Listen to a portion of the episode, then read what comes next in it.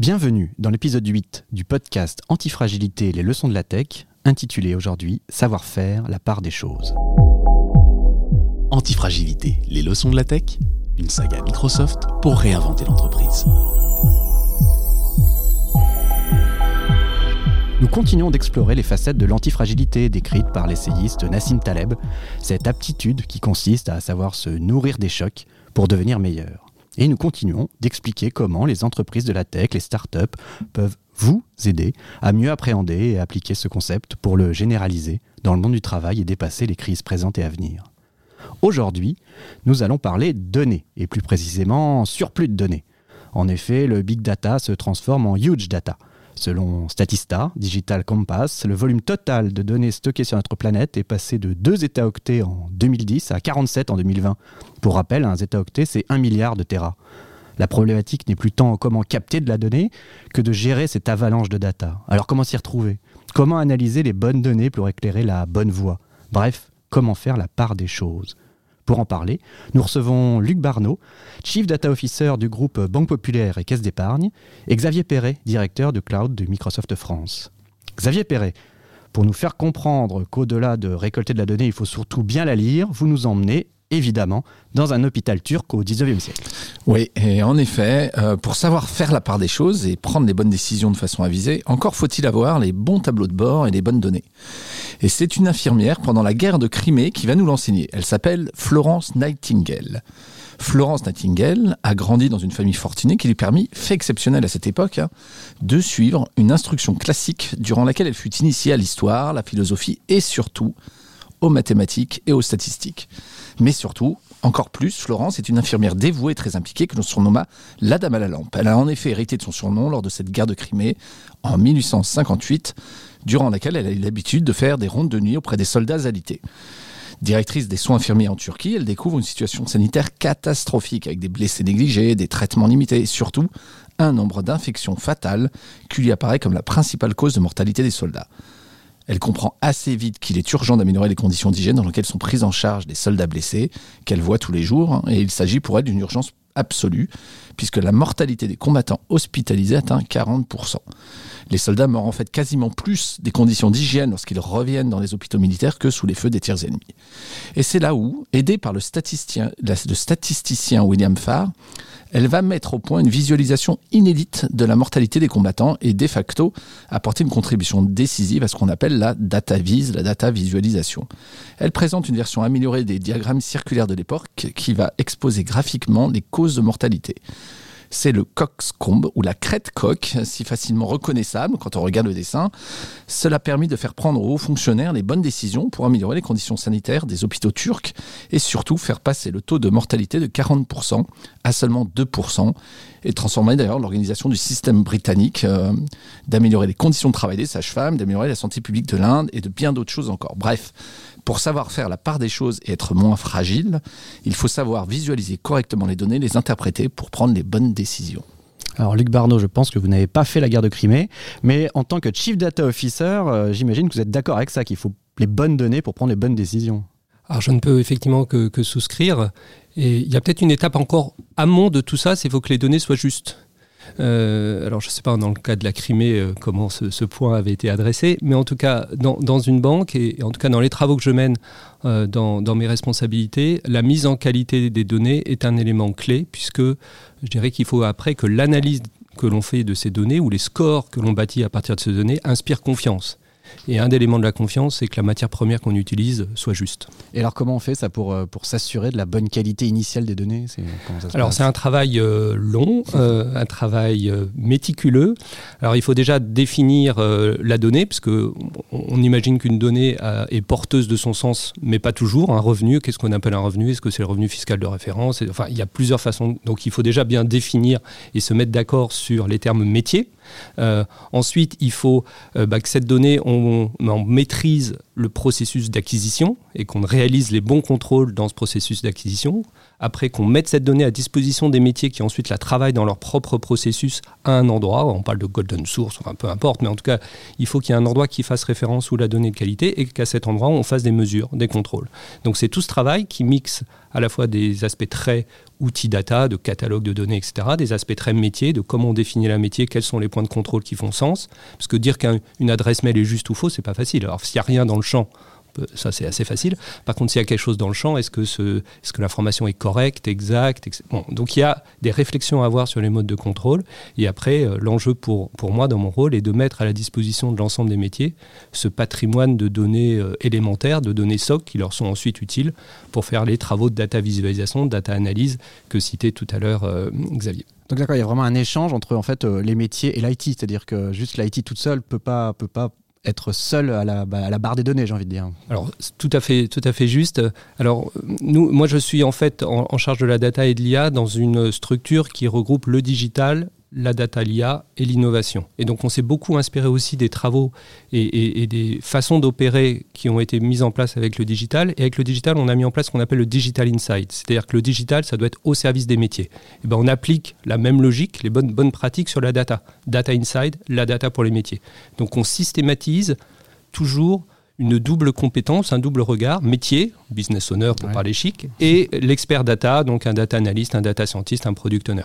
Et la data, finalement, sans ce sens métier, elle ne veut pas dire grand-chose, et, donc il faut vraiment combiner ces deux expertises. D'accord, Xavier Perret, l'exemple de Florence Nightingale, je le prononce bien, pas tellement, prouve euh, qu'en fait qu'une bonne visualisation, elle est vraiment essentielle en fait. Hein, c'est ça, ce qu'on se dit, c'est ce qu'on dit, c'est la data en elle-même. Oui, parce que finalement, donc il faut la bonne justesse des données, il faut euh, effectivement bien la mettre en forme, et puis pour prendre les bonnes décisions, il bah, faut la visualiser. Et donc on a pas mal d'exemples. On l'a vu d'ailleurs pendant le Covid, c'est-à-dire qu'en voyant des courbes d'épidémie, c'est comme ça que finalement on commence à prendre l'importance de l'épidémie, puis aussi de prendre les bonnes décisions derrière. Il y a aussi un exemple célèbre pendant la guerre du Vietnam lequel il y avait un, tableau en fait des morts par jour euh, par, aux États-Unis et ça montrait un drapeau ensanglanté derrière. Donc ça frappe la, donnée, la façon de, les mettre en forme frappe complètement euh, finalement et permet de prendre finalement soit des, des bonnes décisions, en tout cas derrière euh, quand on a les bonnes données. D'accord. Et Luc Barneau, alors les, bonnes décisions prises grâce à la donnée, vous avez quelques exemples des choses où c'est vraiment c'est la donnée qui a permis euh, de faire je sais pas, surgir des choses Alors c'est vrai que la donnée dans une banque ou dans un chez un assureur, il y a beaucoup de données puisque nos métiers par essence, je dirais, euh, génèrent génère beaucoup de données. On est essentiellement sur des services immatériels. Donc les données, on en a beaucoup et donc euh, on a vraiment un enjeu de maximiser l'usage de la data dans l'ensemble de ces métiers. Alors pour être un peu concret et donner quelques exemples, on a bien sûr des enjeux autour de l'activité commerciale. On a des conseillers clients qui gèrent un nombre important de clients en portefeuille et donc tous les outils qui vont leur permettre de mieux comprendre les besoins du client pour pouvoir ensuite leur apporter le bon conseil au bon moment, les solliciter à bon escient, tous ces outils sont extrêmement précieux pour nos, conseillers. Donc ces outils, c'est la détection d'un événement. Donc au milieu de tous les événements, est-ce qu'on peut lui pousser un événement qui porte du sens? Est-ce qu'on lui peut lui pousser des opportunités, remonter des alertes? Et l'ensemble de ces informations, elles doivent être ensuite restituées au conseiller de manière... Euh, euh, facile à utiliser. Hein. Donc il y a un enjeu de restitution de toute cette information, de visualisation et de restitution de l'ensemble. Si tout ça arrive dans des canaux très différents, bah, le, conseil hein. il va pas pouvoir bien intégrer l'ensemble de ces éléments. Donc ça doit être restitué de manière cohérente et ensuite bah, le conseiller, avec toute son intelligence propre, va assimiler ces informations et ensuite enrichir la relation qu'il y a avec le client. Donc ça c'est pour l'activité commerciale. Dans une banque, on a aussi beaucoup d'activités de contrôle et de risque. Donc là, des exemples très concrets, euh, les fraudes, les fraudes au paiement, parce qu'on a évidemment un devoir vis-à-vis de nos clients de sécuriser ces, modes de paiement. Donc on sait que les fraudeurs aiment bien s'attaquer à ce type de sujet, que ce soit la fraude chèque, même si les chèques sont plutôt en démission, la fraude chèque, elle ne diminue pas, et toute la fraude sur les transactions de paiement à distance. Et donc là, évidemment, la data, musclée par de l'intelligence artificielle et des scores, permettent d'être beaucoup plus efficaces sachant qu'en plus on a sur ces sujets-là des enjeux de temps réel. Hein. C'est-à-dire que vous allez, vous voulez évidemment sécuriser, j'imagine, vos transactions, mais face à votre terminal de paiement ou en face de votre site internet ou sur votre mobile, vous n'avez pas envie d'attendre des secondes et des secondes que la banque autorise euh, le, versement ou, la transaction. Donc il y a aussi des exigences temps réel. On a aussi des enjeux de conformité, de contrôle. Hein. Il faut vérifier qu'il n'y a pas de financement du terrorisme, de blanchiment d'argent. Donc il y a aussi beaucoup de contrôles qu'on doit effectuer et là aussi la data IA peut, peut apporter. Et puis il y a aussi tout l'enjeu bah, d'automatisation de tâches répétitives, euh, même si on a fait beaucoup de travaux sur le, digital, et, c'est d'ailleurs des travaux qu'on mène très étroitement entre le data et le digital. On a encore un certain nombre de documents administratifs à collecter, et donc comment on peut faciliter la collecte, le contrôle, l'extraction de données parmi ces documents pour pouvoir ensuite automatiser des tâches et éviter de sursolliciter nos clients ou nos conseillers pour ces, finalement, ces recensements d'informations qui ne sont pas à très forte valeur ajoutée. Donc voilà quelques exemples très concrets sur lesquels on travaille. D'accord. J'imagine que la crise de la Covid a dû faire changer les choses aussi, c'est que ça, a, prouvé la solidité de l'édifice. Ça a été, ça a été un test, euh, un stress test en, temps réel. c'est vrai que le terme de stress test est très utilisé dans le monde bancaire, mais euh, vous avez raison. C'est vrai que euh, cette crise, donc on n'est pas tout à fait sorti, hein, mais non, donc, donc, confirme. donc cette crise, en fait, a, permis aussi de mettre en, en lumière toute l'importance d'avoir des socles très forts, très robustes, à la fois sur les enjeux digitaux, puisque euh, nos, employés devaient travailler à distance euh, de manière un petit peu obligatoire. Nos clients devaient pouvoir aussi continuer leurs opérations. Il y a eu tous les, les prêts garantis de l'État, les PGE, qui ont dû être euh, contractés complètement à distance avec la signature électronique. Donc les banques qui n'avaient pas ce socle technologique ben, ont été forcément mis, euh, mis en difficulté. Donc le digital a vraiment là, fait un stress test, comme vous dites, en, grandeur nature. Et je crois que voilà, le groupe BPCE a bien traversé cette, euh, cette période avec tous les travaux qui avaient été entrepris. Et sur la partie data aussi, puisque évidemment, à situation exceptionnelle, il fallait être très réactif, il fallait pouvoir faire des analyses qui n'étaient pas nos analyses historiques. Donc, évidemment, le fait qu'on avait à notre disposition les données, les infrastructures d'exposition et les outils d'analyse nous ont permis de réaliser des études ad hoc qui auraient mm. été plus difficiles si on n'avait pas pu bénéficier de ce socle de technologique. Et puis, évidemment, les clients étaient en attente de conseils. On parlait des PGE donc, et donc notre capacité à apporter ce conseil euh, avec l'utilisation des données était aussi un élément marquant de la crise. Donc oui, euh, je pense que vous êtes fait traverser tout ça. voilà, et donc euh, voilà, le, retour sur investissement sur euh, tous ces socles technologiques, toute cette expertise a été, je pense, bien mis en, bien, mis en valeur par, par ces, ah bah, derniers mois. D'accord. Xavier Perret, donc bah là on est vraiment l'idée que, que la qualité des données prime sur la, la, quantité, ça date pas du big data en fait, ça remonte bien plus loin. Non, exactement, parce que là c'est là où on voit les, les, les prémices aussi de l'antifragile sur la capacité de s'adapter en fonction des données qu'on a finalement. Mais il y a un exemple célèbre qui date de 1936. Hein, là-dessus sur effectivement la qualité des données et il ne suffit pas juste de collecter plus pour collecter plus. En 1936, c'est l'élection présidentielle américaine. Donc fidèle à la tradition, il y a une revue, le Literary Digest, qui organise ce qu'on appelle un vote de paille, c'est-à-dire qu'il va demander auprès de plusieurs millions de personnes, hein, une dizaine de millions de personnes, vers qui ils veulent voter, tout simplement. Et donc le résultat est sans appel, selon cette espèce d'effet de masse. C'est un dénommé Alf Landon, dont personne n'a entendu parler, hein. enfin moi je m'en souviens pas, qui, va remporter les, qui devrait remporter l'élection devant un certain Franklin Roosevelt. De ce côté, un autre institut, l'Institut Gallup, construit un échantillon jugé représentatif de quelques seulement milliers de personnes, hein, 5000, et il va prédire la victoire de Franklin Roosevelt avec 56% des voix. Bon, on connaît l'histoire, hein, Roosevelt sort victorieux de la confrontation avec 62% euh, des voix tout comme George Caleb d'ailleurs, dont le nom bah, deviendra immédiatement célèbre, puisque ça deviendra un institut qui revendiquera d'ailleurs d'emblée son indépendance en refusant de réaliser des sondages financés par des partis politiques. Il va multiplier les collaborations, et euh, Gallup, en fait, se nourrit de toutes les découvertes de l'époque en termes de mathématiques, de statistiques, de sciences de l'opinion, sur, sur politique, sociologie, mais surtout, il prouve que parfois, un échantillon représentatif de données est plus important que simplement collecter euh, des données diverses et variées. D'accord. Luc Barneau, est-ce qu'il y, a un risque comme ça d'avoir une, je sais pas, une, overdose de data actuellement ou parce que tout le monde, le big data, l'impression que tout le monde se rue dessus, donc du coup on collecte, on collecte, on collecte. Est-ce qu'il n'y a pas une, je sais pas, je sais pas, je trouve pas le déologisme, une overdose de data? En tout cas, c'est un point d'attention et, un risque. Donc je parlais tout à l'heure de data inside. Nous, on, cherche toujours à combiner un regard d'expertise data, euh, expertise algorithmique, expertise d'analyse, et un regard métier. Parce que finalement, comme vous le dites, la data pure n'a pas de sens. Elle a le sens qu'on lui apporte à travers des usages, des usages métiers. Alors comment concrètement on, lutte positivement sur euh, cette overdose? Parce que finalement aussi la richesse de la donnée, le terme de richesse est aussi valeur de positive. Hein. C'est-à-dire que c'est aussi, ça va donner des éclairages, des corrélations auxquelles on n'avait pas forcément pensé. Donc la, richesse peut être une valeur positive, mais après il faut savoir la traiter. Donc savoir la traiter, c'est euh, évidemment si on met toute cette collecte de données dans une espèce d'énorme infrastructure et on dit au métier, bah écoutez, allez-y, vous y trouverez bien ce, dont, ce que vous cherchez, ça va être un peu difficile. Donc en fait, il y a tout un travail de préparation de la donnée, de sélection de datasets. Donc euh, à côté de nos grosses infrastructures, on peut je dirais, pour certains métiers, bah, restreindre le champ de data aux data qui sont pertinents, donc faire des data mart pour parler un peu technique ad hoc pour tel ou tel, tel ou tel métier. Puis après, le data mart peut ne pas suffire, il faut après des outils de préparation pour combiner les data, les croiser, etc. Et puis après, visualiser, visualiser comme, comme le disait Xavier, est, important aussi. Donc c'est on a une richesse de données, mais on cherche à personnaliser, à contextualiser cette richesse par rapport à des enjeux métiers qui sont, euh, spécifiques. Et puis aussi, on a aussi un progrès de la technologie hein, qui nous permet aussi de, bah, gérer de grandes masses euh, avec des outils performants. Je parlais tout à l'heure des fraudes des fraudes sur par exemple les virements euh, ou les achats à distance. Donc on a évidemment des centaines de millions, voire des milliards de, transactions. Et évidemment, le nombre de fraudes, il, est petit par rapport à ce chiffre. on cherche à ce qu'il soit le plus petit possible, mais il est fondamentalement petit. Et donc, si en fait on a, dans, un peu de manière scientifique, on a deux, échantillons, les transactions sans fraude et les transactions avec fraude, ces deux échantillons n'ont pas du tout, du tout la même taille. Il y a une très immense majorité où il n'y a pas de fraude. Et donc ça, ça pose des questions de mathématiques et scientifiques un peu particuliers, mais qu'on sait résoudre aujourd'hui. Et on sait, parmi un océan d'événements, arriver à analyser la petite proportion, par exemple, de, cas de fraude et trouver des, causes racines de ces, et de pouvoir faire des modèles autour de ça. Donc, il faut effectivement, dans une relation avec les métiers, bien préparer les datas qui leur sont cohérents, euh, qui leur sont utiles et pertinentes, leur donner des outils de préparation et de visualisation utiles, et aussi utiliser des outils puissants de big data qui permettent de repérer hein, l'aiguille dans une boîte de foin et de manière, de manière assez précise.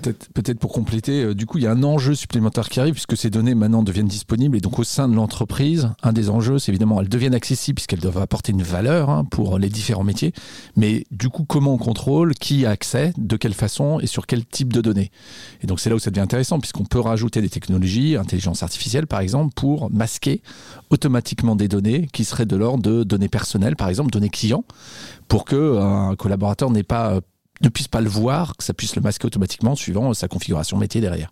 Oui, il y a vraiment le sentiment que, ce, alors moi je ne connais pas grand chose, mais c'était la data, il y a quand même beaucoup d'humains derrière. En fait, c'est pas, c'est forcément, il y, a, il y, a, des gens qui connaissent le métier, connaissent les clients, comment ça se passe. Donc ça, l'humain est toujours là quand même pour euh, tout bien gérer, on va dire. Enfin, oui, je sais, évidemment. Euh, enfin, une fois plus, les data seules, elles ne parlent pas. Enfin, elles ne sont pas, sont pas douées de langage. Enfin, en tout cas, pas, pas aujourd'hui. Pas celles que j'ai vues. En tout cas, j'ai peut-être raté. Mais euh, et, et, donc, il faut donner du sens métier, même.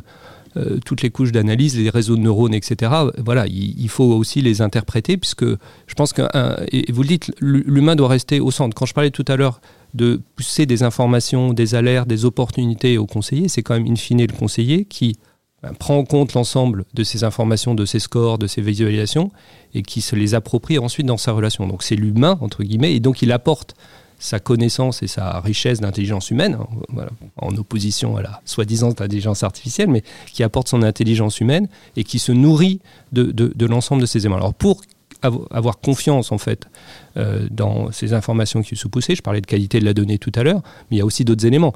Il faut qu'ils puissent comprendre. Donc il y, a il y a un enjeu aussi d'explicabilité des opportunités qui lui sont poussées. S'il est d'autant plus pertinent après pour les intégrer dans sa relation avec son client qu'il a compris pourquoi l'événement ou l'opportunité ou l'alerte sortait. Voilà. Donc il y a un enjeu d'explicabilité qui est important.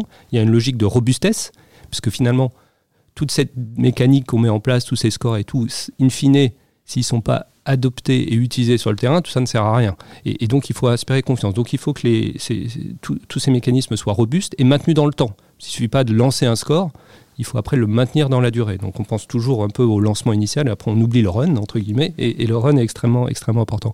Donc il faut qu'il soit explicable, il faut qu'il soit robuste, et puis aussi on a un engagement aussi autour de l'éthique, c'est-à-dire qu'il faut, et on sait que c'est, je disais tout à l'heure que ces techniques sont porteuses de promesses, mais après, il faut bien les utiliser. Euh, il faut évidemment que les algorithmes ne soient pas entraînés sur des échantillons qui portent des biais. Et donc, là, il y a aussi toute une approche euh, éthique à avoir sur comment on constitue les échantillons, qu'il n'y ait pas de discrimination dans les échantillons que, l'on fait, qu'on utilise les données avec les consentements des clients. Donc, euh, il y a une donnée, il y a plein de métadatas qui lui sont attachés et le consentement en est une extrêmement importante. Et donc n'importe quelle donnée ne peut pas être utilisée évidemment pour n'importe quel usage. Et donc c'est aussi cet enjeu de, d'engagement de, non-discrimination, de s'assurer qu'on a l'ensemble des consentements clients, que les clients savent ce que l'on fait de, de, leurs données, qui aussi participe à la confiance qu'inspire l'ensemble du mécanisme.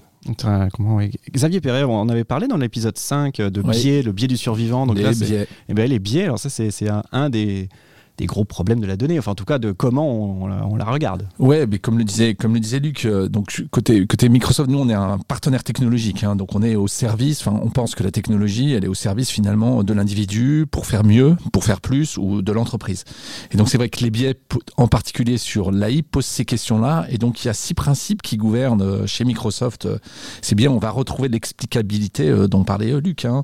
Le premier, c'est que les systèmes d'IA doivent traiter toutes les personnes avec équité. Et donc, comment on fait dans les systèmes technologiques pour repérer ça, éviter ces biais? Donc, il y a un certain nombre de développements technologiques qui sont en cours là-dessus. Fiabilité et sécurité, évidemment. Les systèmes d'IA doivent être fiables et sûrs. Confidentialité, hein, euh, les systèmes d'IA doivent être sécurisés et respecter la confidentialité des individus, hein, encore une fois au service euh, des gens d'abord.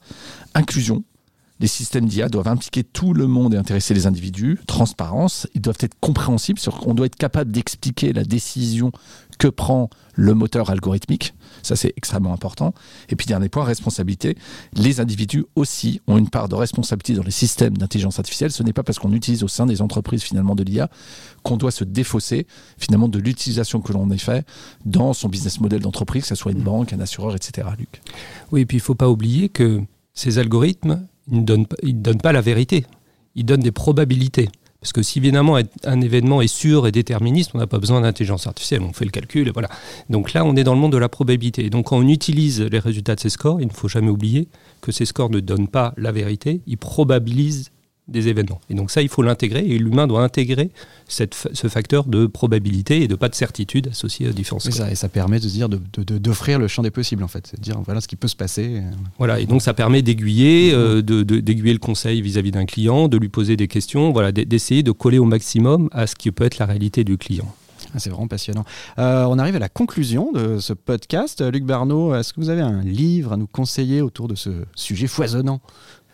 Alors quand, j'ai, quand on a échangé sur le thème de, de- de l'émission, j'ai tout de suite pensé à un livre, alors qui n'est pas du tout un livre de scientifique, qui n'est pas du tout un livre de management, euh, qui est une nouvelle qui a écrit Borges il y a 80 ans, qui s'appelle La Bibliothèque de Babel. Et euh, bon, pour ceux qui ne connaissent pas, c'est une bibliothèque imaginaire euh, composée de pièces toutes identiques les unes aux autres, assemblées dans un espèce d'immense euh, labyrinthe. Et, et- et cette bibliothèque contient tous les livres possibles de 410 pages. J'ai, révisé quand même. De 410 pages, composés euh, avec, aléatoirement avec les 26 caractères de l'alphabet et de la ponctuation. Alors, je vois que Xavier commence à faire le calcul du nombre de livres. C'est, beaucoup. hein. C'est, beaucoup pas et ça dépense même, ça dépasse l'entendement humain. Et en fait, tout le livre après, c'est en fait l'ambivalence qu'exerce cette, euh, bibliothèque euh, vis-à-vis des lecteurs ou des chercheurs qui, qui se baladent dedans. Ils sont à la fois évidemment fascinés et extrêmement curieux parce qu'autour d'eux, bah, il y a tout le savoir déjà écrit et tout le savoir à écrire. Donc il y a la réponse à toutes les questions dans, dans cette bibliothèque. Donc évidemment, ils sont très appétents. Mais après, bah, ils se confrontent à une réalité qui est beaucoup plus dure. C'est que si la vérité est à leur portée de main, bah, ils n'arrivent pas à la voir. Parce que dès qu'ils prennent un livre, c'est évidemment une suite aléatoire de signes qui n'ont aucune- aucun sens. Et donc ça a l'ambivalence avec le, le désespoir, la solitude parmi cette, cette, cette immensité. Et je trouve voilà, que ça illustrait bien euh, bah, le propos d'au- d'aujourd'hui qui est... euh, que finalement la, la data, euh, la data comme ça, euh, nue, elle n'est pas porteuse de sens. Et, et voilà, et toute l'intelligence qu'on a autour des métiers, bah, des hommes qui, et des femmes qui constituent ces métiers, c'est ça. C'est vraiment le mariage de l'expertise data et de l'expertise métier qui crée du sens. Ah Effectivement, ça marche bien. Xavier Perret, vous avez en conclusion, vous avez un livre et une citation. Ouais, aujourd'hui, il y a une citation, effectivement. Euh, la citation, elle est de George Lucas, qui est euh, Always remember your focus determines your reality.